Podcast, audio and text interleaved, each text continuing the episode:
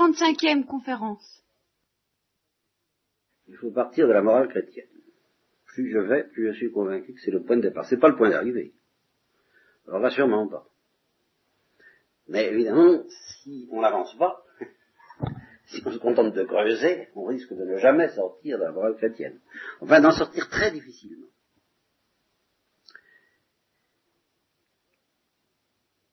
Je vais tout de même vous dire d'abord, avant de vous expliquer pourquoi on, sort, on a tellement de mal à sortir de la morale chrétienne, et qu'on n'y est même pas rentré, parce qu'on ne sait pas ce que c'est, parce que vous ne savez pas ce que c'est, et parce que j'ai beaucoup de mal à vous expliquer ce que c'est, mais je vais tout de même vous dire ce que serait la suite, si des fois, d'aventure un jour, on pouvait dépasser la morale chrétienne. C'est-à-dire si vous, je pouvais vous faire vraiment comprendre ce que c'est, que ce qu'on appelle la morale chrétienne. Alors le chapitre suivant, ça consisterait euh, mais il serait presque gagné d'office. C'est-à-dire qu'une fois vous aurez compris, si, si, jamais un jour vous comprenez ce que c'est que la morale chrétienne, vous comprendrez immédiatement du même coup, presque immédiatement du même coup, entrez, vous comprendrez presque immédiatement du même coup la deuxième chapitre. Le deuxième chapitre, c'est le suivant. Il est, il est très important. Alors celui-là, il peut avoir, il pourrait avoir plus facilement bonne presse, à condition qu'on sache, encore une fois, ce que c'est que la morale chrétienne. Le deuxième chapitre, c'est euh, nous sommes tous absolument incapables de pratiquer la morale chrétienne. Voilà, ce serait le deuxième chapitre. Et euh, ce serait un chapitre euh, très difficile quand même, parce que vous sentiriez tout de suite, vous sentirez assez vite, vous sentez peut-être déjà maintenant, mais enfin, je voudrais que ça soit encore plus clair, d'instinct que vous ne pouvez pas pratiquer la morale chrétienne. Mais dans mon chapitre 2, où je proclame nous ne pouvons pas, nous sommes absolument incapables de pratiquer la morale chrétienne, je dois ajouter l'explication de ce phénomène bizarre, qui ne comporte pas de remède. Je le dis tout de suite, qui ne comporte aucun remède. Il n'y a pas d'éducation qui tienne, il n'y a pas d'effort qui tienne, il n'y a pas de volonté qui tienne, il n'y a pas de vertu qui tienne, il n'y a pas de truc qui tienne. Nous ne pouvons pas. Pourquoi? Alors là, il faudrait que je vous explique pourquoi. Alors ça, c'est pas commode du tout. Je vais me contenter d'une comparaison. C'est que la morale chrétienne est assortie pour nous, mettons, de quelque chose comme un cadeau de noces, si vous voulez. La corbeille de la mariée, une couronne de mariée, une couronne. Que la morale chrétienne, Dieu nous l'a offerte couronnée par quelque chose qui n'est plus la morale chrétienne, dont je voudrais bien vous parler un jour, quand même, dont j'essaie de temps en temps de vous parler, mais c'est pas facile, hein. encore moins que vous parlez de la morale chrétienne. Quelque chose euh, que j'appelle, si vous voulez, la, la, oui, la couronne de la mariée, si vous voulez. Hein. C'est-à-dire que ceux qui accepteraient de pratiquer cette morale se, se verraient offrir en prime, comme dans les grands magasins, hein, euh, un petit cadeau. Ou un gros cadeau. Enfin, peu importe gros, petit. Un cadeau supplémentaire qui couronne la morale chrétienne. Voilà. Et alors, justement, voilà, il se trouve que Dieu, qui nous fait ce cadeau, y attache une importance euh, qu'on pourrait trouver même excessive. c'est comme ça. Et alors, c'est à tel point que si on perd ce cadeau par notre faute, si nous perdons ce cadeau par notre faute, si le genre humain a perdu ce cadeau par sa faute, ce cadeau de noces, alors il est fichu, en ce sens que non seulement il a perdu le cadeau de noces, qui est embêtant, comme nous verrons, mais qu'il ne peut plus pratiquer la morale chrétienne. Voilà. C'est ça que je voudrais vous expliquer dans le chapitre 2. Donc chapitre premier dans, dans, le plan que je ne suivrai sûrement pas, mais enfin, que je, voudrais bien suivre si c'est possible. Hein, chapitre premier, qu'est-ce que c'est que cette morale chrétienne? C'est beaucoup plus fantastique que vous l'imaginez peut-être. C'est merveilleux, c'est vraiment un pays merveilleux, mais chapitre 2, nous n'y entrerons pas. Nous ne pouvons pas y entrer. La porte est fermée, elle est gardée par un ange avec une épée de feu, et en effet, pour pouvoir pratiquer la morale chrétienne, il faut d'abord retrouver le cadeau qui était donné en prime et que le genre humain a perdu. Alors, chapitre 3, nous, nous qui sommes perdus, je vous évangélise, je vous annonce une bonne nouvelle, il n'y a pas de remède, mais il y a un sauveur. C'est pas tout à fait pareil. Il n'y a pas de remède, il n'y a pas de recette, il n'y a pas de truc, il n'y a pas de moyen, il n'y a pas de sagesse, il n'y a pas d'art, il n'y a pas de grimoire savant, de tradition merveilleuse en vertu de laquelle l'homme pourrait retrouver sa plénitude, sa lumière, son harmonie, sa santé et sa morale. Ça n'existe pas, ça. Ce qui existe, c'est quelqu'un qui va nous tirer de là, qui peut nous tirer de là, qui nous a déjà tiré de là, encore faut-il savoir en profiter, et justement d'abord se mettre à l'écoute de toutes ces vérités pour pouvoir aller trouver ce quelqu'un, car euh, personne, quand je dis qu'il n'y a pas de sagesse capable de nous libérer, de nous délivrer, de nous arracher à nous-mêmes, euh, et pensons à ce que ça peut vouloir dire quand quelqu'un se sent prisonnier de ses passions, prisonnier de, cette espèce d'enchaînement infernal que constitue la drogue, par exemple.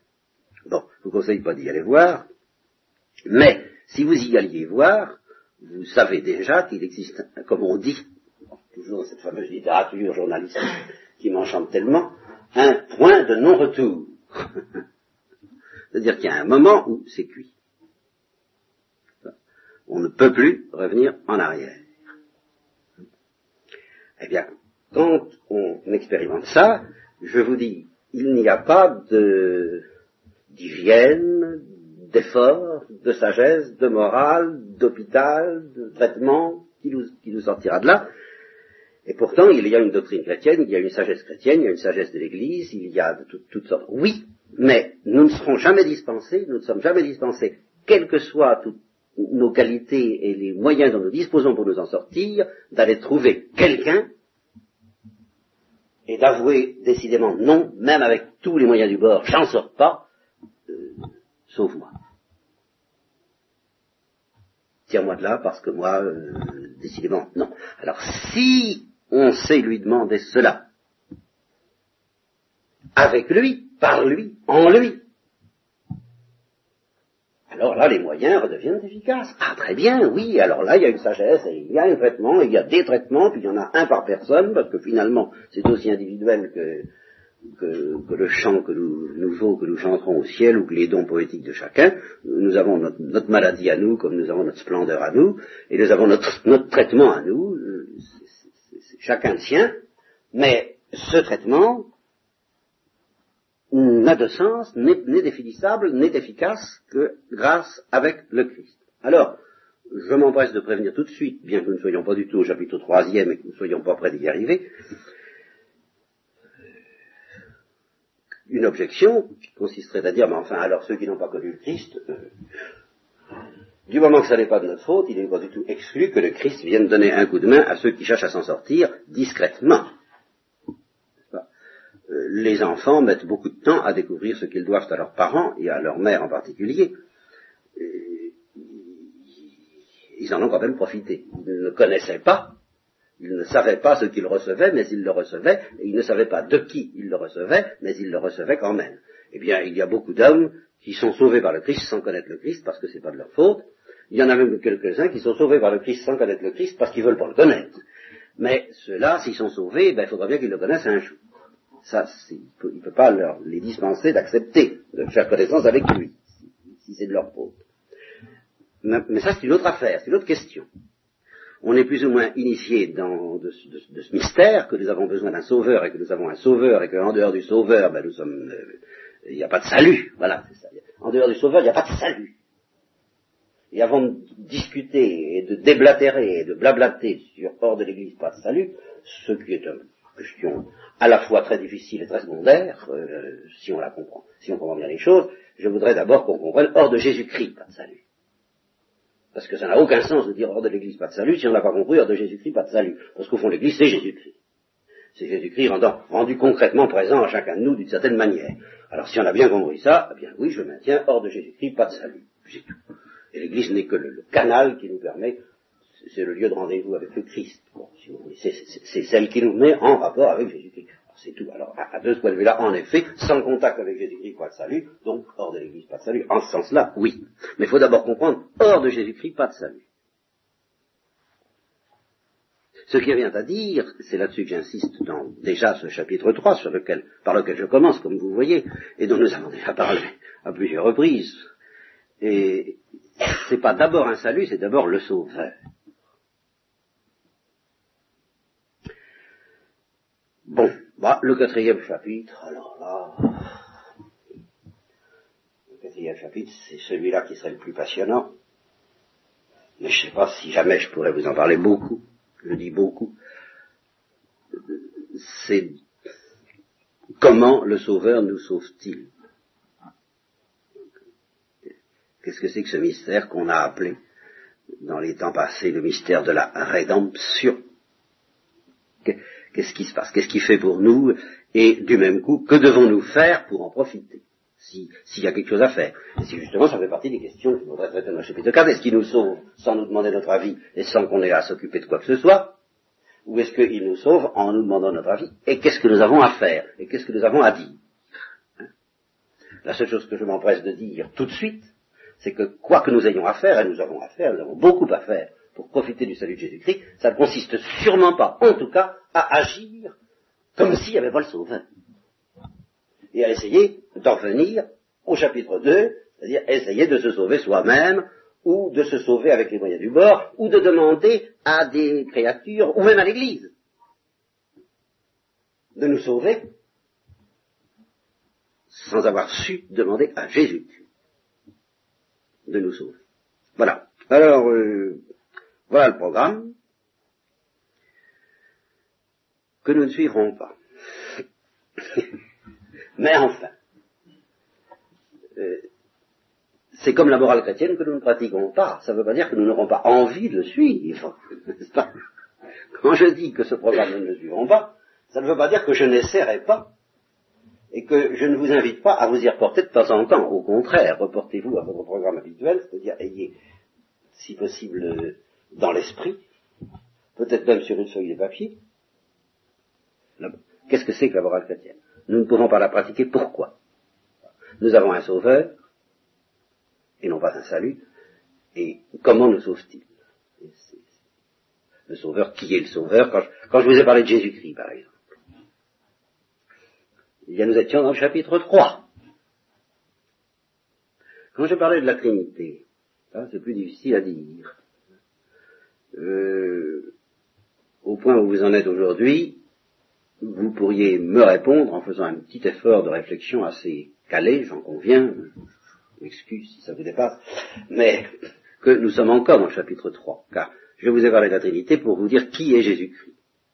Parce que je vous ai dit, c'est le Verbe incarné, donc c'est parce que Jésus-Christ c'est le Verbe incarné, c'est-à-dire le Fils incarné, parce que Jésus-Christ est le Fils incarné, il a fallu que je vous dise qui est le Fils, et pour vous dire qui est le Fils, lui vous parle du Père. Ça, c'est normal, n'est-ce pas? Bon, et parlant du Père et du Fils, il fallait parler du Saint-Esprit, donc de la Trinité. Mais tout ça, c'est le chapitre 3. Qui est Jésus-Christ? Il y a eu tout un moment où j'ai eu cette obsession de vous dire qui est Jésus-Christ. Je voudrais vous parler de Jésus-Christ. Bon, à un autre moment, je voulais vous parler, quand je vous ai parlé de la prière, quand je vous ai parlé de la vie mystique, ça m'est arrivé. Alors là, là vous ne pouvez pas deviner, mais je vous le dis tout de suite, nous étions dans le chapitre 2. Car la vie mystique, la prière, tout ce qui est de l'ordre du sentiment de la présence de Dieu que certains d'entre vous connaissent peut-être, euh, ou connaîtront, tout ce qui est de cet ordre-là, ça fait partie du cadeau qui vient couronner la morale chrétienne. Donc c'est le chapitre 2. Ce cadeau que nous avons perdu. Pourquoi est-ce que nous ne pouvons pas pratiquer la morale chrétienne? Parce que la prière a cessé d'être pour nous une respiration facile, aisée, permanente, un besoin permanent et connaturel. Respirer, on y arrive encore à peu près. Prier devrait être aussi facile. Si nous n'avions pas perdu notre cadeau qui justement font la prière. Et du fait que nous avons perdu ça, nous ne pouvons pas pratiquer la morale chrétienne. Voilà, ça c'est le chapitre 2. Si jamais nous parlons de la croix, euh, de l'Eucharistie, des sacrements, de, ben, nous parlons du chapitre 4. Alors, il est 7 moins le cas, je ne vais pas vous dire grand-chose de la morale chrétienne, c'est tout de même de là que je voudrais recommencer. Ah, je, je voudrais vous parler de ça d'abord, parce qu'on n'en sort jamais de cette histoire-là. Je vais vous donner simplement les grandes lignes qui, je l'espère, je suppose, présideront à ce que nous dirons la prochaine fois à ce sujet de la morale chrétienne. D'abord, présenter la morale chrétienne comme une collection d'interdits. Faut pas, faut pas, faut pas, faut pas, faut pas. Hein, vous connaissez ça. C'est tout de suite à quoi on pense quand on dit morale en général, morale chrétienne en particulier. Alors là, bien. Alors, je vous l'ai déjà dit, mais enfin, il faut que je vous le répète, c'est une caricature euh, diabolique. Je vais jusque-là. Monstrueuse, en tout cas. C'est l'abomination de la désolation. Euh, Freud, par exemple, après beaucoup d'autres, n'a jamais soupçonné que la morale chrétienne puisse être autre chose que cela. Alors il a voulu en libérer les autres, après s'en être tant bien que mal, plutôt mal que bien d'ailleurs, libérer lui-même. Parce qu'on ne se libère pas de cela, et je peux témoigner, je vous l'ai déjà dit, enfin que pas mal de certains chrétiens et prêtres qui sont très euh, agressifs contre l'Église, contre les lois, contre les dogmes, contre toutes ces choses-là, euh, je les sens pas du tout libérés de la morale des interdits, pas du tout. Ils, ne pensent qu'à ça, pour les enfreindre, mais ils pensent qu'à ça. Bon, ben c'est qu'ils n'ont pas libéré. J'avoue que j'y pense pas beaucoup. J'ai d'ailleurs toujours enfreint les interdits, mais généralement sans m'en apercevoir. Euh, parce que je ne peux pas dire que ça m'ait beaucoup euh, inquiété. Par contre, ce que je connais, c'est le désarroi de quelqu'un qui n'a pas de loi, ni de lumière, ni de sagesse. Alors là, oui, ça, je sais ce que c'est. Que de se dire où est la vérité, quel est le sens de la vie et qu'est-ce qu'il faut faire. Alors ça, oui, je sais ce que c'est. Mais le carcan d'une morale rigide, je ne sais pas ce que c'est. Parce que, alors là, pour moi, non, vraiment, euh, il n'a jamais été question d'accepter un truc pareil. Alors, une fois pour toutes, mettez-vous ça dans la tête, la morale chrétienne, c'est sûrement pas ça. Alors, pour parler comme le Christ, à quoi comparerais-je la morale chrétienne? Eh Bien, une parabole de la morale chrétienne, ce serait le régime que suivent les alpinistes ou les stars pour euh, faire des choses passionnantes. Enfin, oui, passionnantes pour l'un comme pour l'autre, d'une valeur très différente, euh, d'un point de vue très différent. Mais enfin, pour obtenir un résultat qui nous passionne, ah ben, nous savons euh, suivre un régime eh bien, on pourrait dire la morale chrétienne, c'est quelque chose dans ce genre-là. En fait, c'est encore beaucoup plus profond que ça. C'est que très grossier, très approximatif. En tout cas, ça a l'avantage quand même de présenter la morale chrétienne dans un climat autre que celui de la crainte et des interdictions. C'est un régime qu'on se donne librement soi-même, comme on dit, une discipline librement consentie, mais non pas du tout parce que là encore, on cède à, euh, à l'enthousiasme d'un chef entraînant, tout ça c'est très dépassé. Alors là, je reconnais. Autrefois, on y croyait peut-être, mais là aussi, tout, ça est très dépassé. Mais simplement parce qu'on expérimente que si on veut goûter certaines joies auxquelles on tient, du genre de l'alpinisme par exemple, ou du genre de euh, faire de la musique, par exemple encore, tout, ce que vous voudrez, tout ce qui peut vous intéresser, si vous voulez atteindre un résultat un peu passionnant, vous l'avez d'ailleurs expérimenté dans des tas de domaines, bah, il faut savoir euh, faire des efforts, évidemment. Que si on se laisse aller tout le temps aux sensations du moment, on n'aboutit pas à grand chose. Tout ça, il n'y a pas besoin d'être chrétien pour le comprendre, c'est du bon sens. Bon, mais la morale chrétienne, c'est quand même beaucoup plus que ça. Alors, c'est ça que j'essaierai de vous dire la prochaine fois. Euh, la morale chrétienne, c'est un certain mot qui a été tellement galvaudé que vous à peine l'employer. Justement, ce que j'essaierai de faire la prochaine fois, c'est de vous montrer ce que ça veut dire que ce mot-là, et combien nous en sommes, euh, enfin déjà un peu combien nous en sommes loin. Euh, je veux dire l'amour.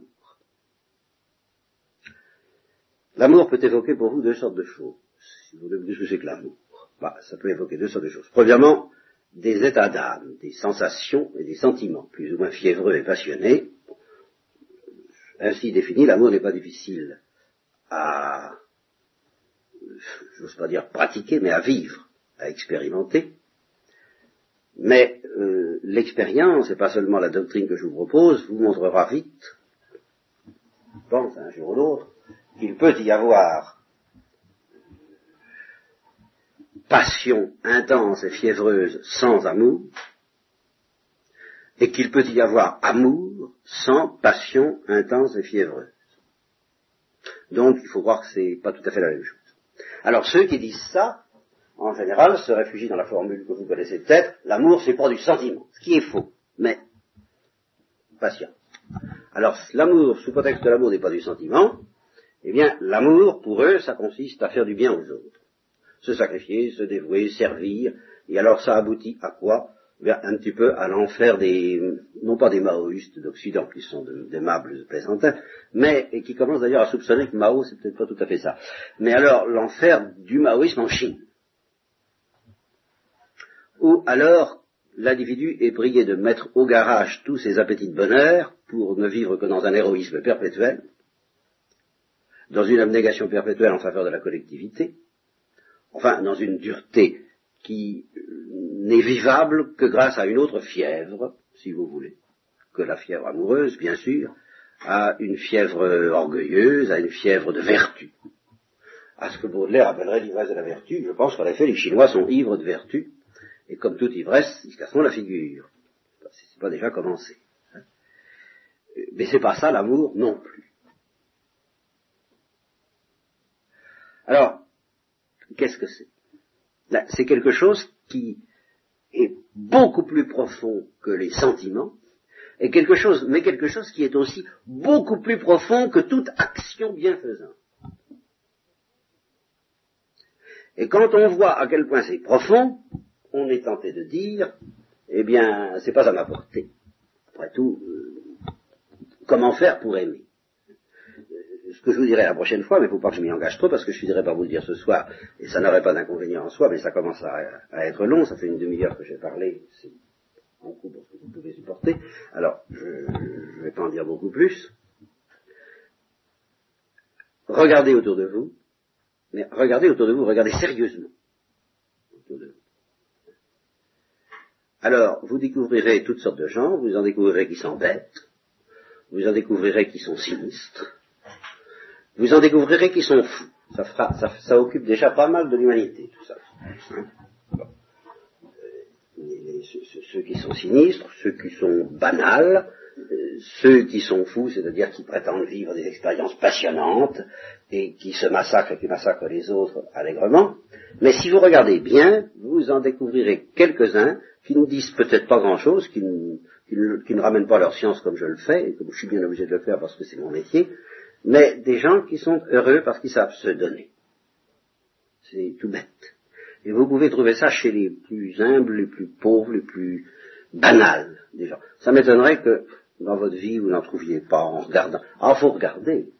Et c'est là que nous avons une très grosse responsabilité, je vous le dirai, parce que ça, ça fait partie des choses qui sont libres. Prenez, faire comme les gens qui se donnent, vous pouvez me dire je peux pas, mais les regarder. Vous ne pouvez pas me dire vous ne pouvez pas. Or, vous, serez tenté de ne pas vouloir regarder ça. Parce que regarder ça, ça, on ne sait pas où ça peut nous entraîner. Mais il y a des gens qui sont heureux parce qu'ils savent se donner. Voilà, c'est ça. Et qui ont la paix. Et qui savent sourire. Et qui ne sont pas ennuyeux. Et qui ne font pas des choses extraordinaires. C'est pas ça. Ils peuvent faire des choses extraordinaires si ça se trouve.